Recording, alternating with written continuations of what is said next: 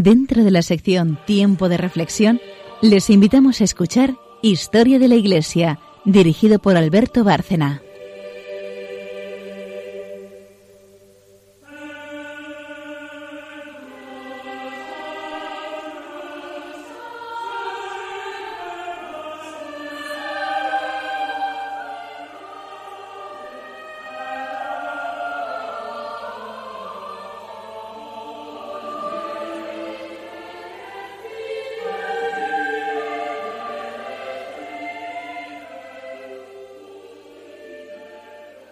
Noches, oyentes de Radio María.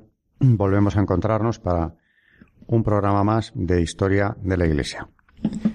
Y estamos otra vez. Carmen Turdemontis, buenas noches. Buenas noches. María Ornedo, buenas noches. Buenas noches a todos. Y, y están ustedes, que son lo principal, porque para, para ustedes hacemos el programa. Y seguimos con Juan Pablo II porque no solamente lo tenemos cerca todavía en el tiempo, sino porque eh, es un pontificado, como ya he dicho muchas veces, de tal importancia, con una documentación tan interesante y que debe ser analizada con, con calma, con detenimiento, que la verdad, no agotamos el tema, ¿verdad? María, Carmen. No acabamos con Juan Pablo II, pero es que No, cada vez encontramos más cosas que hay que contar de él. Cada vez que queremos preparar el programa, nos salen más y más cosas. Yo creo que no se olvidó nada en el tintero. No, y salió a dar respuesta pues a los grandes problemas de la Iglesia, del hombre, en el siglo XX y a partir del siglo XX. Ahora mismo todo lo que él dice es de una actualidad total y es más. Cuanto más pasa el tiempo, más claro veo yo, por lo menos, que hay que hablar de esto. Porque esos procesos que ya estaban abiertos en los grandes cambios sociales ideológicos, lo que han hecho es ir a más, agudizarse, y por tanto más necesario que nunca es tener la doctrina de la Iglesia en la mano y junto a eso el ejemplo de vida, la coherencia de vida de este Papa Santo. Como introducción, porque vamos a seguir hablando de la vida, la defensa eh, sin rodeos que hizo de la vida San Juan Pablo II, recordar que ya en el último programa lo vimos, eh, él había fundado la Academia Pontificia para la Vida, que la crea precisamente coincidiendo con aquellas cumbres internacionales que ponían la vida en peligro, ya la familia también. Vamos, que querían sustituir el derecho a la vida fundamental mm, por una serie de nuevos derechos, de eso hablamos el último día, ¿no? Y los anteriores también, en los que, por ejemplo, como punto central estaba la Declaración del Derecho Universal Humano al Aborto. Aquello ya, Cumbre del Cairo, el presidente Clinton apoyando naturalmente este cambio de, del sistema de, de valores y de derechos. Y coincidiendo con aquellas cumbres del Cairo y Pekín de las que ya hemos hablado bastante y seguiremos, pues el Papa crea esta academia, que por cierto tuvimos el honor de tener aquí a Blanca López Ibor en el programa último, si no recuerdo mal, sí, fue en el último, que pertenece a esta academia. Y por tanto, por eso también insistimos en, en traerla. Pues coincidiendo con la preparación de la cumbre del Cairo, en la que ya se sabía que venía un ataque frontal a la familia y a la vida, especialmente, la Academia Pontificia para la Vida se manifestó en vísperas del Cairo, publicando un comunicado en plena sintonía, claro está, con el Papa Juan Pablo II, en el que dice, desde la concepción hasta el último instante de la vida, es el mismo ser humano el que crece, se desarrolla y muere. Crece, se desarrolla y muere, pero es tan humano en su concepción como hasta el final. Este hecho biológico generó ciertos juicios morales. Afirmamos que todo miembro de la especie humana es una persona. El cuidado que merece todo individuo no depende de su edad ni del dolor que pueda sufrir. Los derechos personales son absolutamente inalienables. El óvulo humano fecundado, el embrión, el feto, no son susceptibles ni de ser donados ni de ser comercializados. No puede negársele el derecho al desarrollo progresivo en las entrañas de su propia madre. Nadie puede someter este proceso a ningún tipo de explotación. Ninguna autoridad, ni siquiera la madre o el padre, pueden amenazar su vida. Un posicionamiento clarísimo de la Academia que respaldaba al Papa, como no podía ser de otro modo, claro. Y a partir de ahí, pues esto hay que insertarlo en una serie de pronunciamientos del Papa, de breves discursos de los que ya hemos hablado, eh, con ocasión del Ángelus, en los que salía al paso en esos momentos precisamente de los atropellos que se iban a cometer, ¿no? Defendiendo la vida y defendiendo a la familia. Eh, para empezar a hablar de eutanasia, que nos queda todavía mucho que decir, Juan Pablo II quiso subrayar enormemente el valor del sufrimiento. Ya hemos hablado aquí también de ese documento, Salvici Doloris, en el que lo que destaca es precisamente el valor del sufrimiento, el valor de la cruz, como añadidos o participación de los seres humanos, nada menos que en la redención de Cristo. El propio Juan Pablo II es un ejemplo de esto. Él se puso de ejemplo, con su sufrimiento, eh, de esta, de esta situación. O de esa colaboración, ¿no? Por ejemplo, ya como introducción, antes de hablar del sufrimiento y de lo que va, y lo que va a venir a continuación, una anécdota que pasó muy desapercibida y que si no es acercándose a su biografía, una biografía detallada, no se llega ni a conocer. Pero coincidiendo con la primera de aquellas cumbres, 1994, la del Cairo, el Papa tuvo un accidente dentro de los palacios apostólicos, tuvo una caída en la que eh, tiene una rotura de fémur y eh, hay que someterle, estoy hablando del mes de abril del 94, la cumbre era para septiembre, hay que someterle a una operación, eh, nada menos que una implantación de cadera artificial que le ocasionó eh, gravísimos dolores, pero es que además no quedó bien resuelta. Y ya de paso, a partir de ahí, pues nunca pudo volver a andar de una forma normal y estuvo con esa limitación hasta el final. Algo que él interpretó en clave de sufrimiento que había que ofrecer. Y consideró que no era casual, ni mucho menos que le ocurriese a él en un momento histórico como el que se estaba viviendo frente a esas cumbres, frente a unas políticas ya abiertamente antinatalistas y contra la familia, porque las, dos cosas se dieron al tiempo. A partir de ahí el Papa pues va a tener que andar casi siempre con ayuda de un bastón, sobre todo al principio más cuando estaba eh, de visita con sus amigos. Al final ya va a ser para siempre.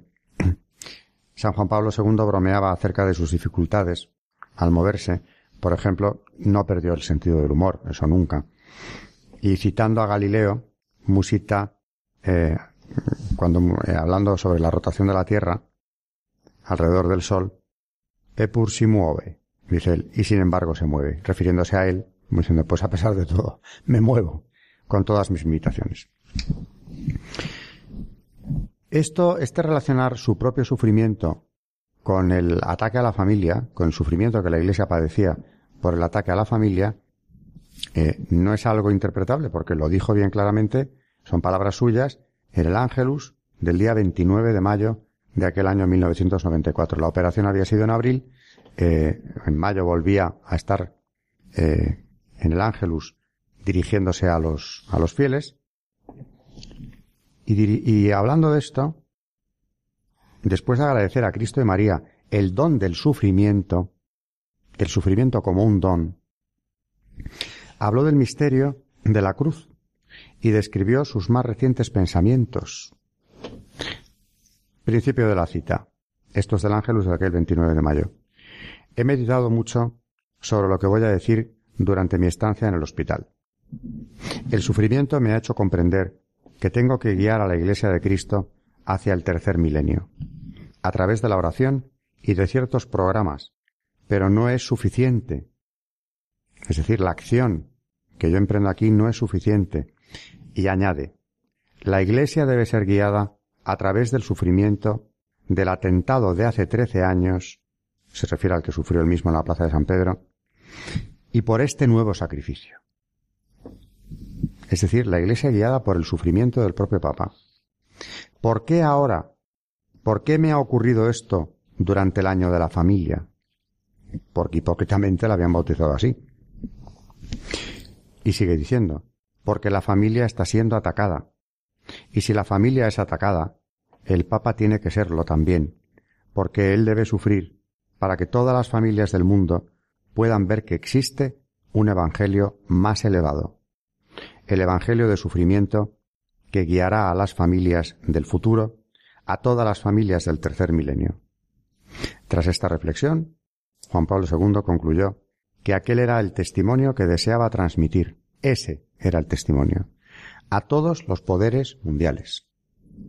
O sea que eh, acaba hablando, mm, se acaba yendo a una dimensión, por supuesto, teológica, que nos introduce en el valor del sufrimiento. Y como sobre eso tenemos además un documento redactado por el propio Papa, pues vamos a desarrollar a partir de esta reflexión interesantísima que hizo el propio Papa, el interpretar su propio sufrimiento en clave de necesidad, en clave de guía que necesitaba la Iglesia, precisamente en un momento de ataque frontal a la familia, que era por lo tanto pues un ataque frontal a los derechos humanos, al derecho natural y con ello, lógicamente, a la propia Iglesia. ¿Qué os parece esta reflexión de aquel Ángelus de mayo del 94?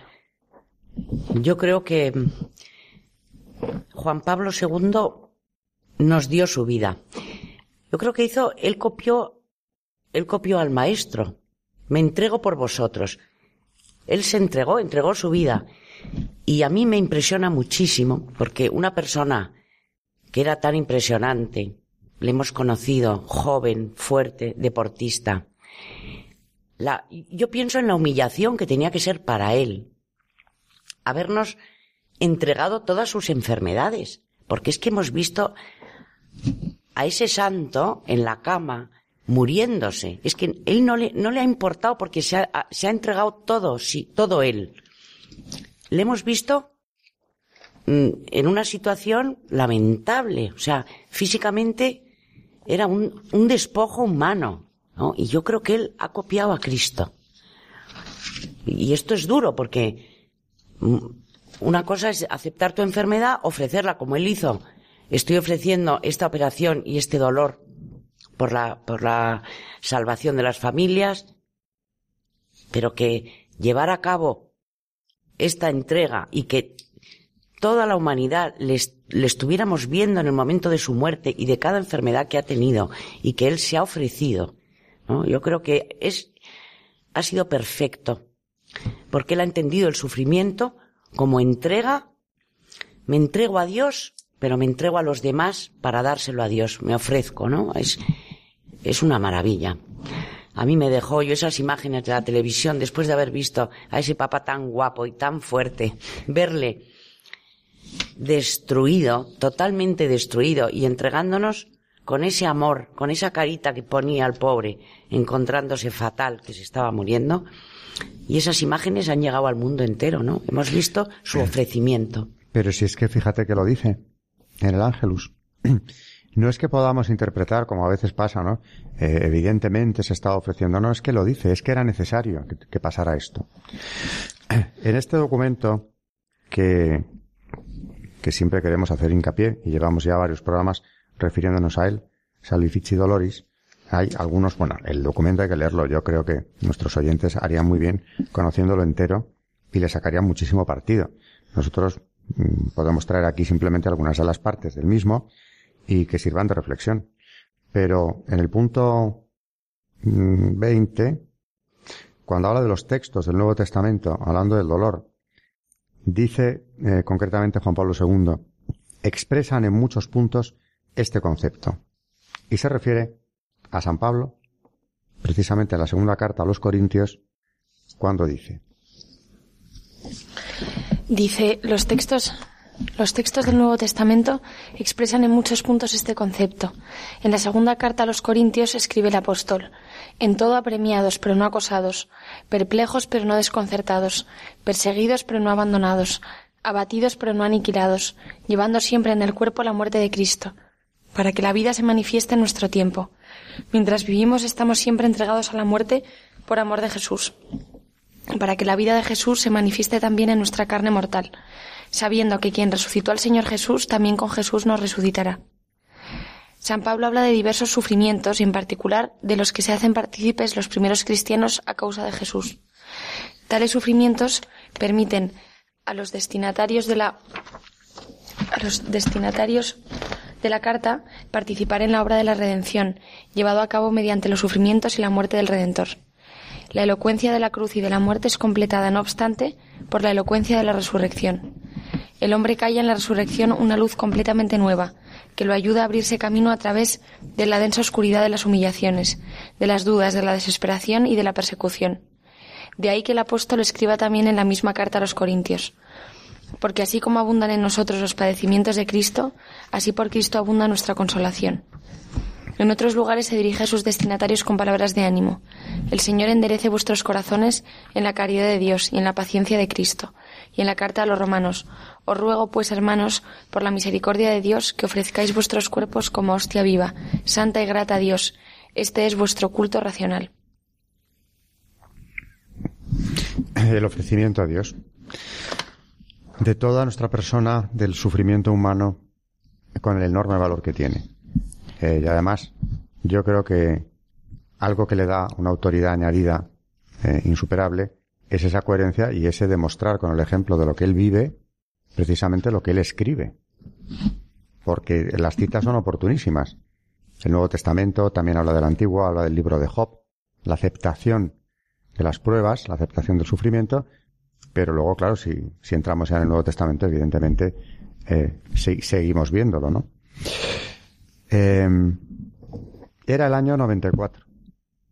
En el 95 vimos también Cumbre de, Pekín. Seguíamos con lo mismo, con el intento de deshacer la familia, con, equiparándola a lo que se ha llamado nuevos modelos de familia, es decir, destruirla, y por supuesto el ataque a la vida, que como él decía, el ataque a la vida es la base, es la plataforma sobre la que se puede construir cualquier declaración de derechos. Y sin ese, evidentemente, no hay nada que decir.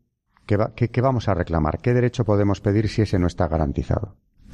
Yo les digo a mis alumnos eh, en doctrina social de la Iglesia que eh, la fe y la razón han sido los dos pilares de la civilización cristiana occidental, la cristiandad. Cuando estaban los dos en pie, aquello funcionaba. Cuando la fe fue atacada, ya en la Ilustración, la razón aparecía como más fuerte que nunca, ¿no? Racionalismo de la Ilustración, de la Revolución Francesa. ¿Qué pasó a la larga? La razón se vino abajo. La razón sin la fe no puede defenderse. Es curioso esto. Parecería lo contrario, ¿no? El imperio de la razón. No es verdad. La razón se ha caído a trozos. Lo que ya cualquier conciencia medianamente o un poco formada reconoce como razonable, va contra los consensos actuales y lo que se quiere imponer. El ataque a la vida, el concederle eh, por ley a una persona que disponga de la vida de otro, porque sencillamente, bueno, está dentro de unos casos, o ni eso, porque en el caso de Clinton no había ni casos. O sea, la Declaración del Derecho Universal al Aborto es un derecho sin más. Eso ya no es de fe o de una religión o bien de otra, eso es de razón. ¿Cómo va usted a hablar de derechos humanos si ese no está? ¿Se ha caído la razón? Por eso en ese año 95 el Papa publica Evangelum Vitae, a la que también nos hemos referido, porque es la defensa apasionada de la vida. El otro día cuando estuvo aquí Blanca López Ibor también hablamos de Evangelium Vitae, porque ella habla de todos los aspectos de la defensa de la vida. En esa, en esa encíclica que fue muy ponderada en su momento como la más eh, impresionante de todas las que había redactado el Papa, incluso por los que no eran católicos, dice que el aborto y la eutanasia, textualmente, son crímenes que ninguna ley humana puede aspirar a legitimar. No hay ninguna obligación de conciencia que pueda forzar a nadie a cumplirlas. Al contrario, existe una grave e imprecisa obligación de oponerse a ellas a través de una objeción consciente. No se puede decir que no hablar con claridad, Juan Pablo II. Y ya cuando era el tema de la vida. Es que eso es una de las cosas que antes cuando nos has preguntado me he quedado pensando que Juan Pablo II eh, se echa mucho de menos líderes como él. líderes espirituales en muchísimos aspectos, porque realmente parece que hoy en día vamos de puntillas con todas estas cosas cuando estamos hablando eh, de la familia, un papa que se pone en un balcón a rezar el ángelus y ofrece su sufrimiento claramente diciendo que está eh, que, lo ofrece por el ataque que, que, está sufriendo la familia. Que eso realmente, la verdad que eh, eh, parece que cada vez estamos como más muertos de miedo de, de hablar claramente de estas cosas y, y realmente que, que, a Juan Pablo II, además de todo, fue un enorme líder, sobre todo porque decía las cosas más claras que, que nadie. Que hoy en día realmente no encontramos a personas que, que hablen de esa manera, que realmente es lo que atrae además las personas cuando dicen las cosas claras y sin medias tintas, que ahora parece que hoy en día estamos siempre en las medias tintas, de puntillas, con miedo a lo que van a pensar. Era un papa claro, exactamente. El otro día comentaba, hablando de Daniel Vite, pero es que me lo has puesto delante y es que no puedo dejar de pasar eh, por esta cita. El periódico londinense de Independent, que era casi siempre crítico con Juan Pablo II, en cambio, en aquel momento eh, bueno, primero en un editorial le felicitaba por el éxito que había tenido en el viaje a Manila y hablando de él, en el año de Evangelum Vitae, dice, es el único líder íntegro que queda. Liderazgo apabullante, integridad indiscutible. Podría resultar y resultó molestísimo, claro, a todos los enemigos de la vida y a otros muchos enemigos de la ley natural. Pero integridad y liderazgo no se le pueden discutir y le fueron reconocidos precisamente desde el, fuera del mundo católico. Vamos a hacer una primera eh, pausa y tenemos que ir luego a los santos o santos, no sé qué nos traes, Carmen. Varios santos mártires. Muy bien, pues pausa y, y vamos a la sección de los santos.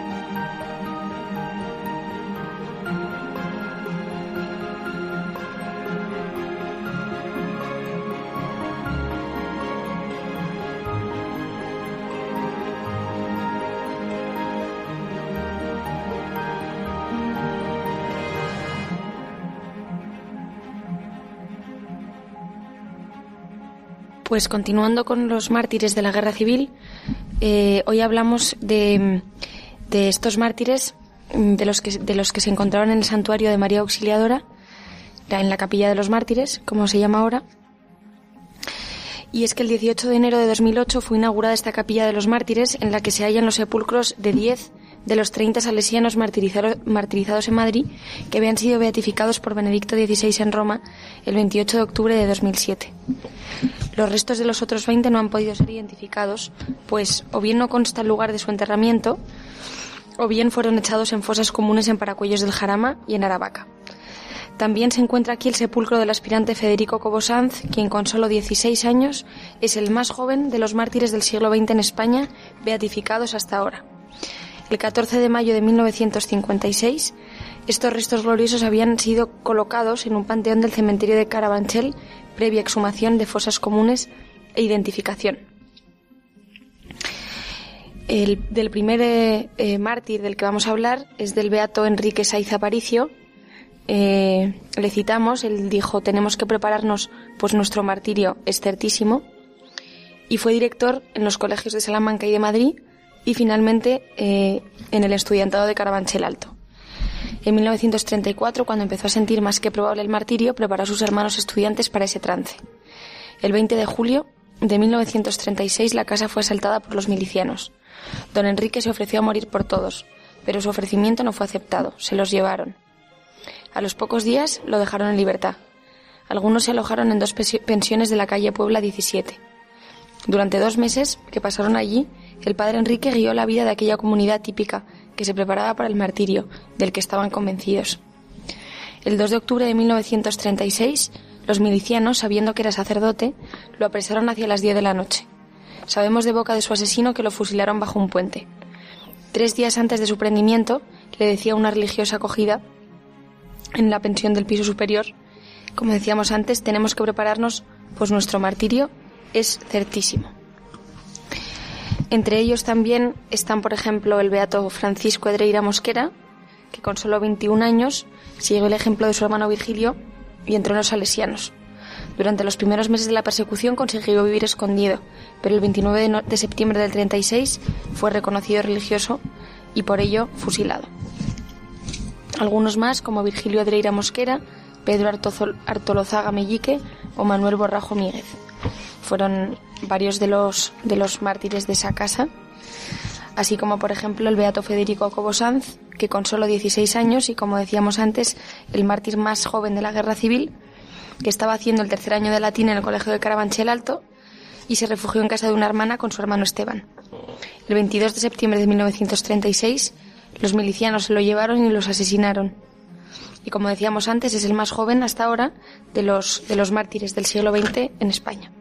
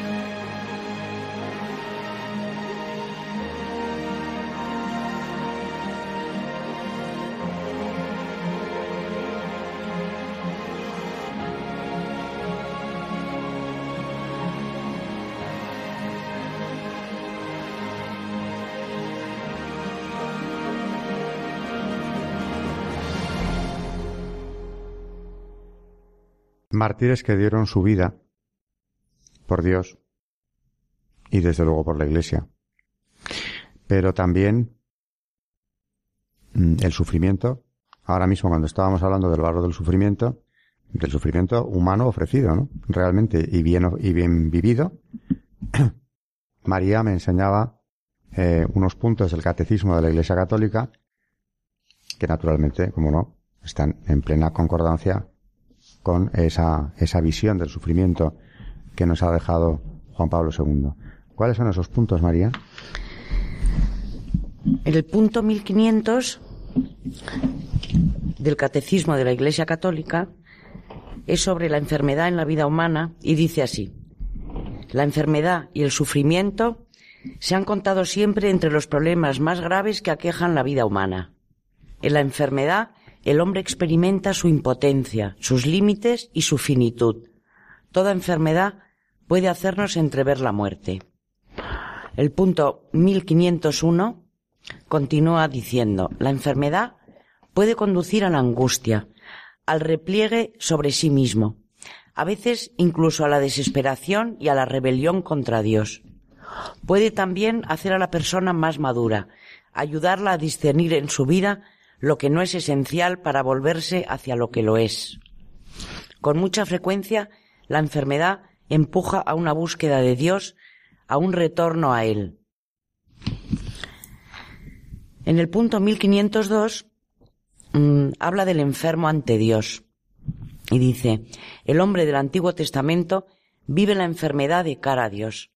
Ante Dios se lamenta por su enfermedad. Y cita el Salmo 38. Y de Él, que es el Señor de la vida y de la muerte, implora la curación. Salmo 6.3, Isaías 38.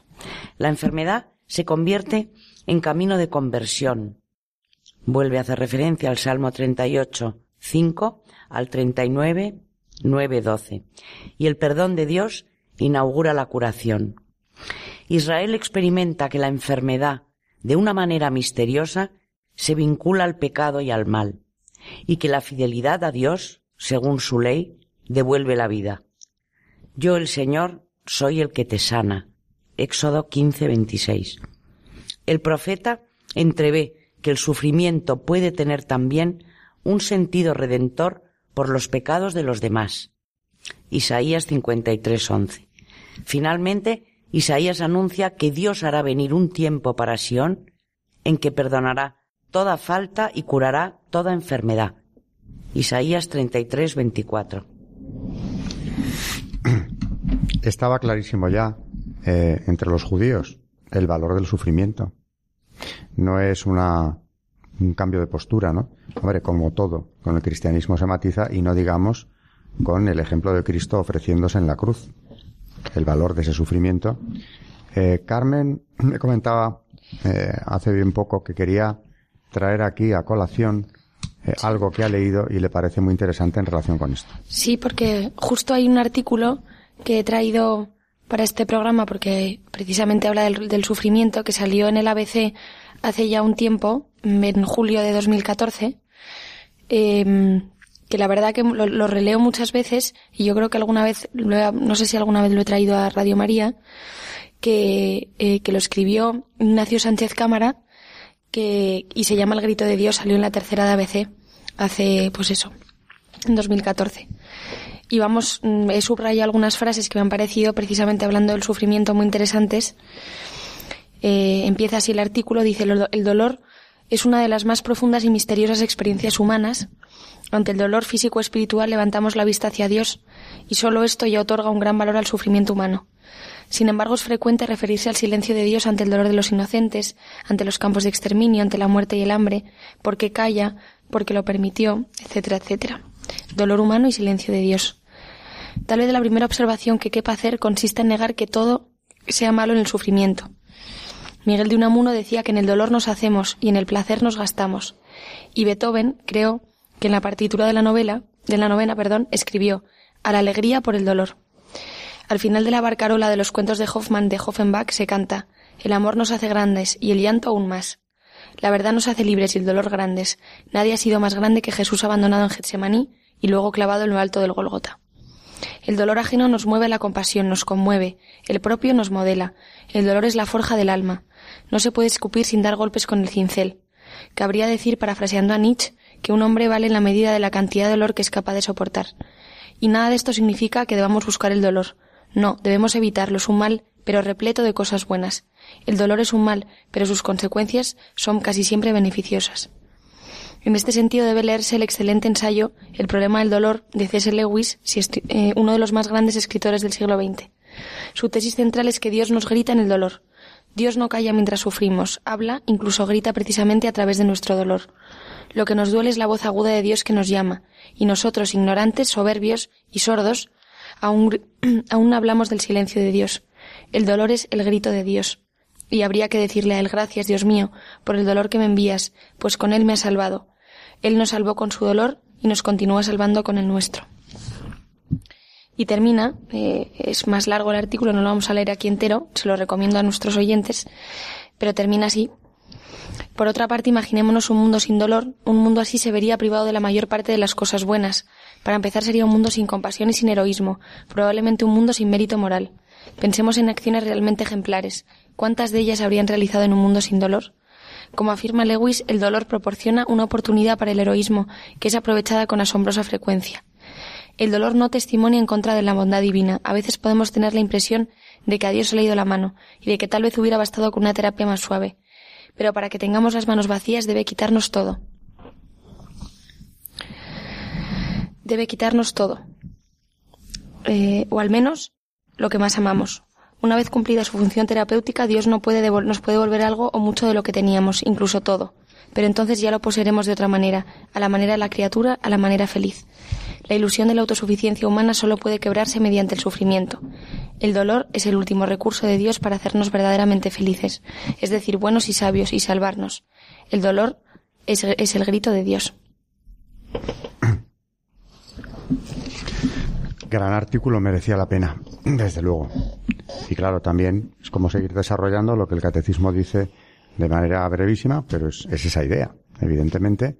Y claro, algo que va contra el mundo actual ahora mismo, que trata de esconder, de no considerar, de rechazar el dolor, condenando al hombre a una situación desesperada, porque el dolor forma parte de la vida, efectivamente. Por tanto, cuando llega, el hombre de hoy no está preparado, ni mucho menos, menos que nunca, para afrontarlo. Y tampoco sabe sacarle partido. Y no hay nada peor que un dolor que no se sabe sobrellevar. O mm, esas terapias alternativas que existen, ¿no? De mm, eh, eh, anonadarse, pensar en otra cosa, rechazar el dolor, en definitiva. No ver precisamente que en ello está el grito de Dios, como acaba de leer Carmen, y la forja del alma. Dios no, no busca nunca nuestro mal, muy al contrario. A través del sufrimiento nos eleva, nos mejora. Y como dice el catecismo y ese artículo que has leído, salimos normalmente reforzados y mejorados del sufrimiento. Y si ya se vive, claro, con una perspectiva de fe y de oblación o una participación nada menos que en la redención, no tiene nada que ver esa, esa vivencia del sufrimiento que el, que se enfrenta con algo que no entiende, rechaza, detesta, aborrece, le avergüenza inclusive, no tiene nada que ver, no es eso. El sufrimiento no forma parte de nuestra vida eh, para fastidiarnos y para aguarnos la fiesta, todo lo contrario. Además, yo creo que no nos damos cuenta de que mm, verdaderamente la gente que ha vivido el dolor, yo no digo la gente que no que no le ha llegado un dolor fuerte en su vida, digo la gente que ha aceptado el dolor. Dicen que es un misterio porque ellos han llegado al triunfo por el dolor. Es un misterio, pero claro, Cristo ha estado en la cruz. Tenemos un maestro que él ha ido por ahí. Y ahora recuerdo a un escritor maravilloso que se llama, bueno, hace, es muy antiguo, Nino Salvarecci, que decía que el lujo del dolor solo Dios lo permite a los héroes y a los santos. Porque son tanto santos, mártires y héroes los que han sabido triunfar después de haber atravesado el dolor. Y él lo considera un lujo. Bueno, la gente que sufre creo que entiende este lenguaje que estamos utilizando en este programa hoy. Solamente el que sufre. Y bueno, eh, como traemos siempre magisterio, hay unas homilías de San Juan Crisóstomo hablando sobre la carta a los hebreos. Nos vamos a la patrística, nada menos. Hacía tiempo que no íbamos y desde luego merece la pena. Pues sí, y dice, hablando de, de San Pablo, dice, con razón añadía el apóstol estas cosas, pues si los sufrimientos del prójimo nos impresionan, ¿cuánto más no nos estimularán los del Señor? ¿Qué no conseguirán de nosotros? Mira cómo, sin mencionar todas las cosas, lo explica todo por medio de la contradicción y poniéndola por obra, pues mediante la contradicción lo comprende todo. Los golpes en la cabeza, las burlas, los insultos, las injurias y las mofas. Y no solo estas cosas, sino también todo lo referente a la enseñanza durante su vida entera. También, volviendo al catecismo de la Iglesia Católica, en el punto 1503 habla de Cristo como médico. Dice que la compasión de Cristo hacia los enfermos y sus numerosas curaciones de dolientes de toda clase, y cita Mateo 4:24, son un signo maravilloso de que Dios ha visitado a su pueblo. Lucas 7:16, y de que el reino de Dios está muy cerca. Jesús no tiene solamente poder para curar, sino también de perdonar los pecados. Vino a curar al hombre entero, alma y cuerpo. Es el médico que los enfermos necesitan. Marcos 2:17. Su compasión hacia todos los que sufren llega hasta identificarse con ellos. Estuve enfermo y me visitasteis. Mateo 25:36. Su amor de predilección para con los enfermos no ha cesado a lo largo de los siglos de suscitar la atención muy particular de los cristianos hacia todos los que sufren en su cuerpo y en su alma. Esta atención dio origen a infatigables esfuerzos por aliviar a los que sufren. En el punto 1504 dice así, a menudo Jesús pide a los enfermos que crean. Se sirve de signos para curar, saliva e imposición de manos, barro y ablución. Los enfermos tratan de tocarlo, pues salía de él una fuerza que los curaba a todos.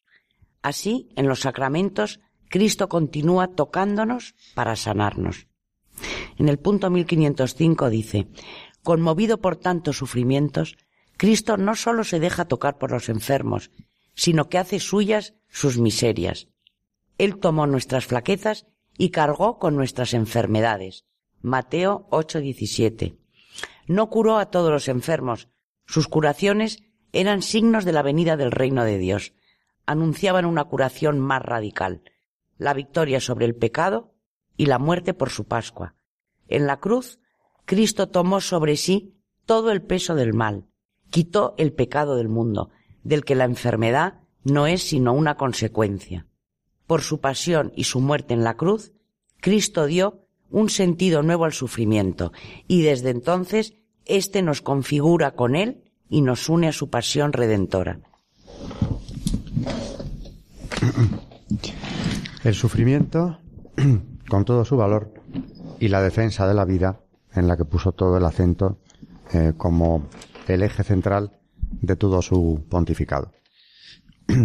Es interesante ver de dónde viene esta encíclica, la undécima del pontificado Evangelium Vitae, que si se publicó en el 95 realmente tiene una historia que arranca del 91, porque ya en ese año, eh, durante la cuarta reunión plenaria del Colegio Cardenalicio, que tuvo lugar entre los días 4 y 7 de abril del 91, digo, se planteó el tema de la amenaza que se cernía sobre la dignidad de la vida humana. Bueno, ya estaba en marcha, iría más, pero eso era una realidad ya que había que responder desde la Iglesia. Había habido ya respuestas, pero no una encíclica quizá tan construida contra la cultura de la muerte como dijo Juan Pablo II. En aquel año 91, eh, el cardenal Joseph Ratzinger había situado el origen del problema en el nihilismo filosófico de la cultura moderna occidental cuando la libertad de la, indiferencia, decía él, domina una sociedad, la dignidad de la vida humana corre peligro. Ratzinger citó como ejemplo la Alemania de Weimar, cuando el relativismo moral se absolutiza legalmente en nombre de la tolerancia, los derechos básicos se relativizan y se abre la puerta al totalitarismo. Esta amenaza de volver a un totalitarismo eh, que yo suelo denunciar en cuanto tengo ocasión, viene, en buena medida, se ve por aquí. Si los derechos humanos se suprimen y se inventan unos nuevos que realmente son contrarios a la ley natural, vamos camino de que se imponga cualquier cosa desde el poder. A los nazis no les resultó difícil violar los derechos humanos más básicos en una sociedad que ya no sabía cómo defender en público los valores absolutos. Aquel relativismo de la República de Weimar trajo lo que trajo después, el aborto, la eutanasia, la manipulación de la vida humana con fines eugenésicos o científico-experimentales no se consideraban cuestiones católicas, sino propias de la civilización, al margen de la moral. Los cardenales reunidos entonces en ese año 91 convinieron en que había llegado, se había llegado a un punto fundamental y redactaron una declaración final eh, al acabar esta, esta, esta reunión plenaria en la que pedían al Papa ellos mismos que el magisterio de la Iglesia expresara su autoridad en lo concerniente a la dignidad de la vida humana. Así que hay una petición previa de los cardenales, conscientes, unánimemente conscientes del terrible peligro en que se estaba moviendo la sociedad occidental. Y era una enorme verdad, porque como dijo Juan Pablo II también, en, Evangelium Vitae, el lenguaje es implacable, es durísimo. A las democracias que nieguen el derecho inalienable a la vida, desde el momento de la concepción hasta de la muerte natural, las calificaba de estados tiranos, que envenenan, que envenenan la cultura de derechos y traicionan el largo proceso histórico que condujo al desarrollo de los derechos humanos. No era la clase de crítica a la que estaban acostumbradas las democracias, pero es que aquí lo que está haciendo Juan Pablo II es avisar de la inminente llegada, vamos, de la entrada que ya se producía hacia un sistema totalitario que naturalmente negaba los derechos humanos, implantando otros absolutamente convencionales y contrarios a la ley natural. Nos quedan cinco minutos, así que seguro que se os ocurren comentarios sobre todo lo que hemos hablado hoy, ¿no? Sufrimiento, vida humana.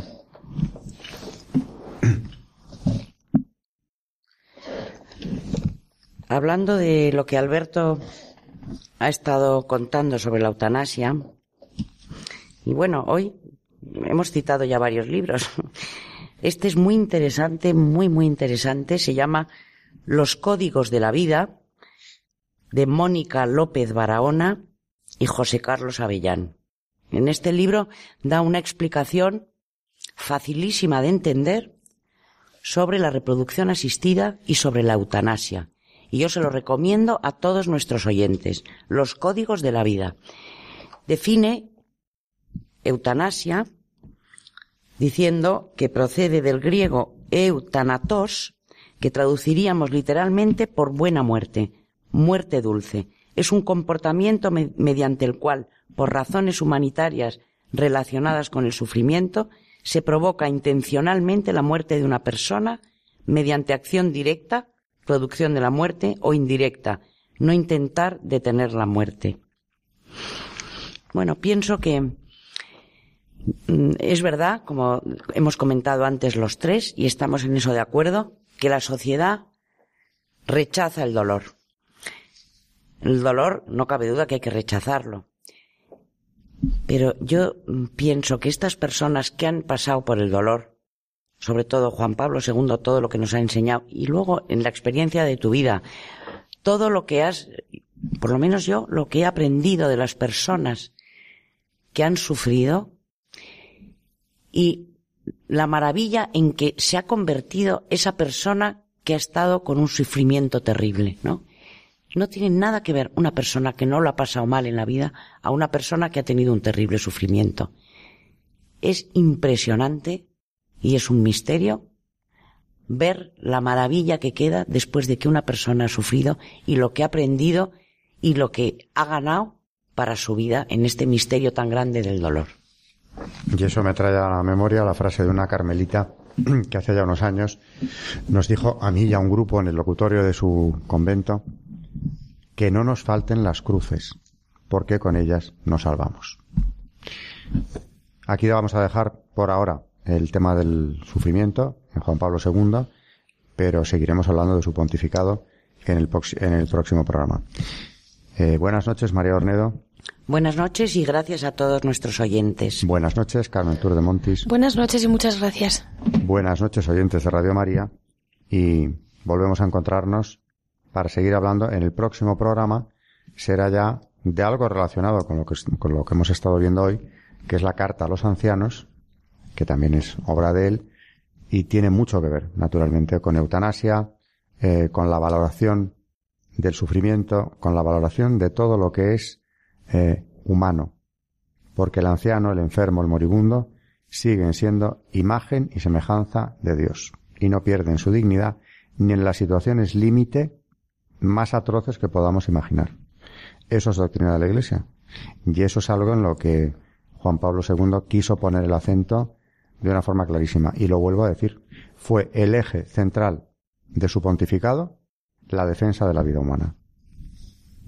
Hasta el próximo programa, oyentes de de María y también Carmen y María. Hasta el próximo programa.